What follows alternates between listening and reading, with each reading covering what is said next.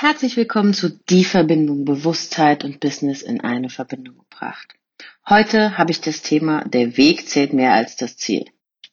Woher kommt der Impuls? Ähm, ich habe mal ein bisschen ja, mich beobachtet, wie ich so die letzten Jahre unterwegs war. Und in den letzten Jahren zählte bei mir fast nur das Ziel, das Ziel, das Ziel und irgendwann anzukommen. Und seit, ja, jetzt fast über einem Jahr sogar, schaue ich eher mehr darauf, was passiert mir denn alles auf dem Weg und, ähm, naja, welche äh, Besonderheiten und Schönheiten hat denn der Weg auch noch in sich und äh, zeigt's mir.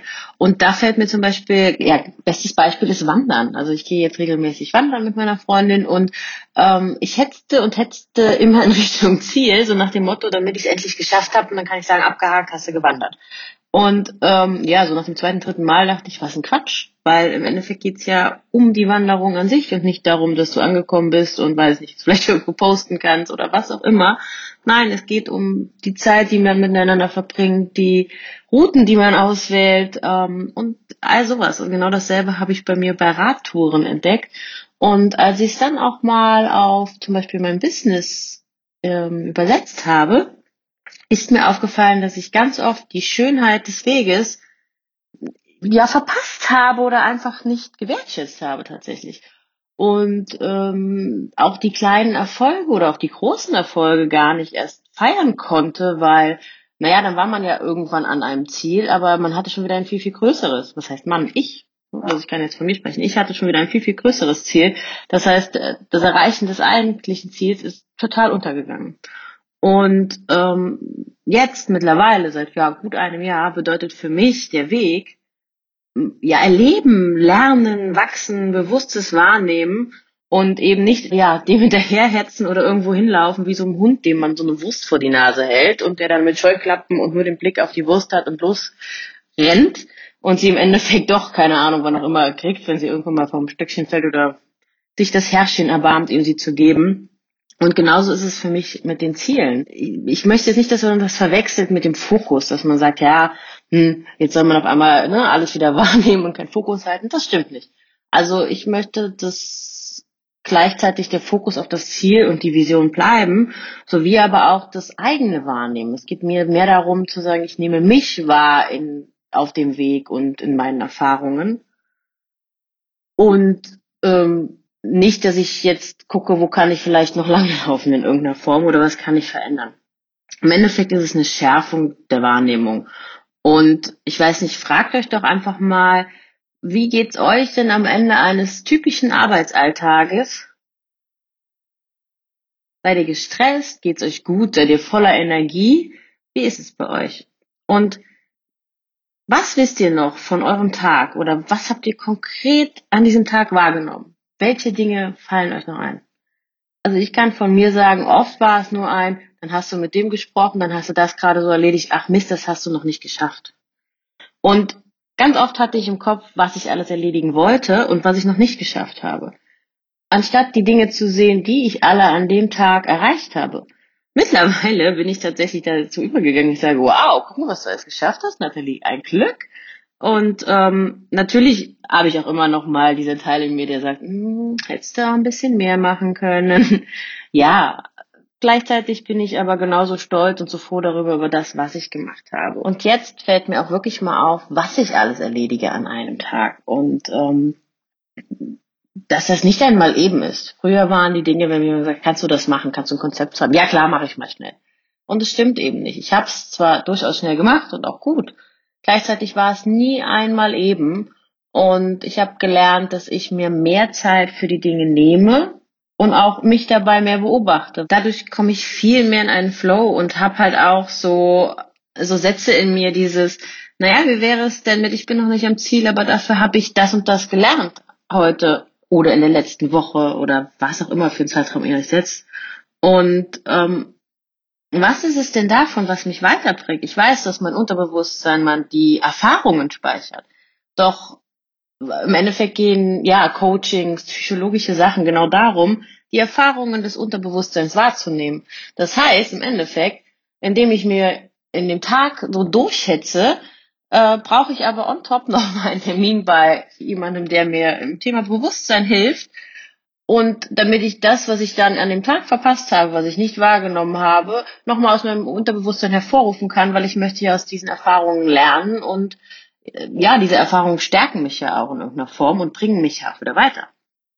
Also im Endeffekt ist es, selbst wenn ich durch den Tag hetze, keine Ersparnis, denn irgendwo anders möchte ich zumindest, so ist mein Anspruch an mich, den Teil ja wieder aufarbeiten oder mir den Teil angucken, der ähm, ja die ganzen Erfahrungen vergraben hat.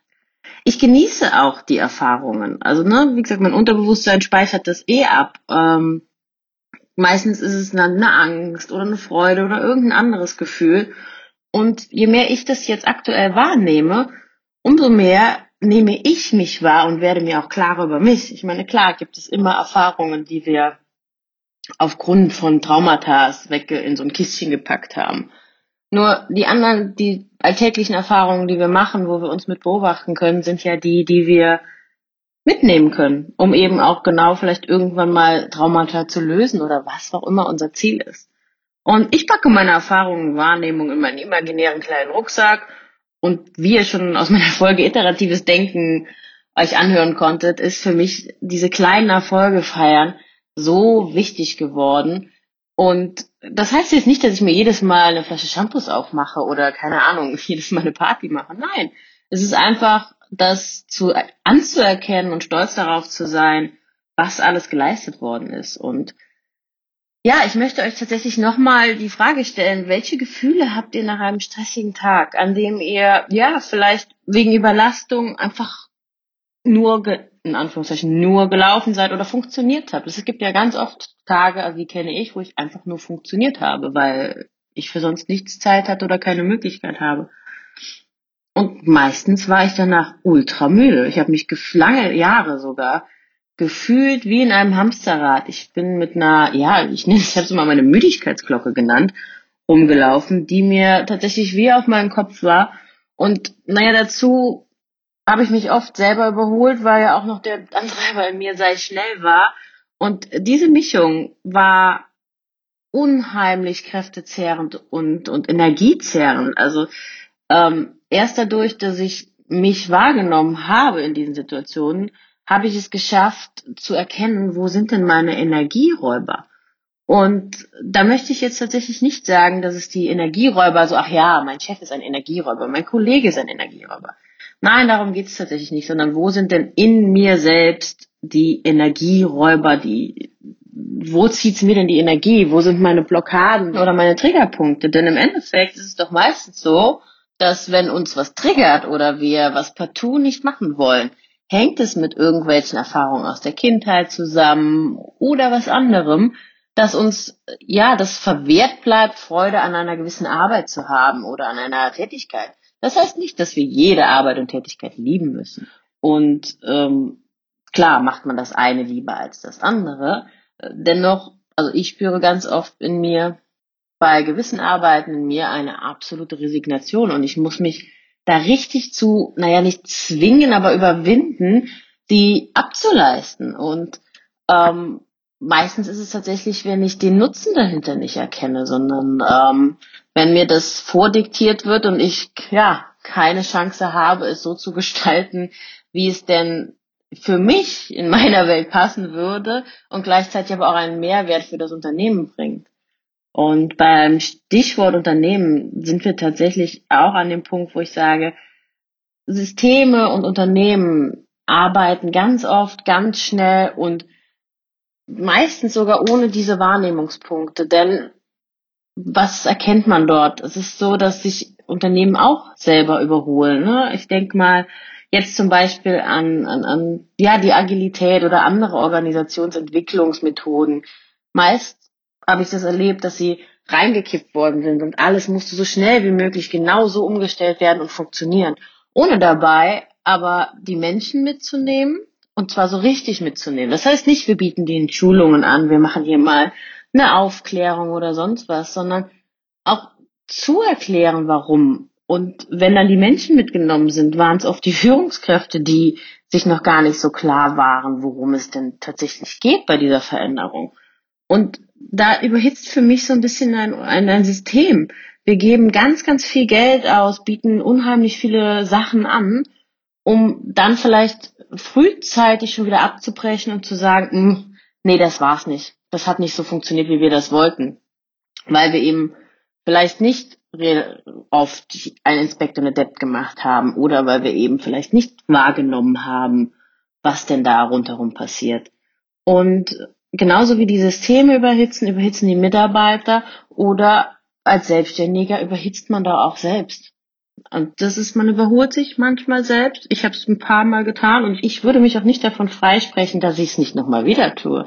Es kann ja bei allem Guten, was man entdeckt hat, die Dinge können wieder kommen. Gleichzeitig merke ich aber dann, wenn sie da sind, und das ist mir schon oft aufgefallen, dass ich dachte, ah, oh, da kommt's wieder. Und jetzt weiß ich aber einfach damit umzugehen oder ich kriege meine kleinen inneren trotzigen Kinder auch mit, wenn sie handeln. Ich hatte ein gutes Beispiel, wo ich zum Beispiel die Erfahrungen, die ich äh, aufgedeckt habe oder wo ich mich selber bei beobachten konnte, war in einem Seminar und ich habe vorher einmal dieses macht bitte die Hausaufgaben für das Seminar und dann bekommt ihr jeden Tag eine Hausaufgabe. Und ich mag Weiterbildung. Ich mache regelmäßig Weiterbildungen, mehrere im Jahr. Und in dem Moment, wo die Hausaufgaben gesagt haben, ist bei mir die Schranke zugefallen, hat gesagt, nee, ich mache keine Hausaufgaben mehr aus. Dem Alter bin ich raus. Ihr könnt mich mal. Und ich merkte wirklich, wie ich mit dieser Energie in das Seminar reinging. Oder noch ein anderes Seminar, da hatte ich einen, ähm, jemand, der sehr aus dem Eltern-Ich gesprochen hat. Ihr müsst und dann ist das so und so und äh, Ratschläge gegeben hat. Also wirklich von, wo man sagt, von einer relativ unreflektierten Sprache. Ne? Jeder kann ja so sprechen, wie er möchte, aber es wirkte nach einer relativ unreflektierten Sprache. Und mein rebellisches Kind saß ungelogen drei Tage da und hat in mir rumgezickt und gebockt, egal was dieser Mensch gesagt hat, weil man sagt, ne. Meine schön ich habe es mitbekommen und wusste damit oder konnte mittlerweile damit umgehen, weil ich wusste, okay, ich weiß, dass du da bist, gleichzeitig folge ich dem Seminar, da ist auch was für mich drin, ne, der sonst würde ich es ja nicht tun und konnte das kleine Kind einfach toben lassen. Und da ist aber einfach der Moment, wo ich dankbar war, dass ich diese Erfahrung schon gemacht habe und wusste, ah, es ist einfach der Teil in mir, der die Freiheit sich wünscht und ja, der die Erfahrungen damals gemacht hat und vielleicht eingeschränkt worden ist oder was auch immer. Und ich habe es einfach mitbekommen, weil ich mich wahrgenommen habe. Und genau so erkenne ich halt auch heute meine Energiefresser. Und ja, auch ich verleite mich ab und zu zu setzen wie der und der oder die Person entzieht mir Energie.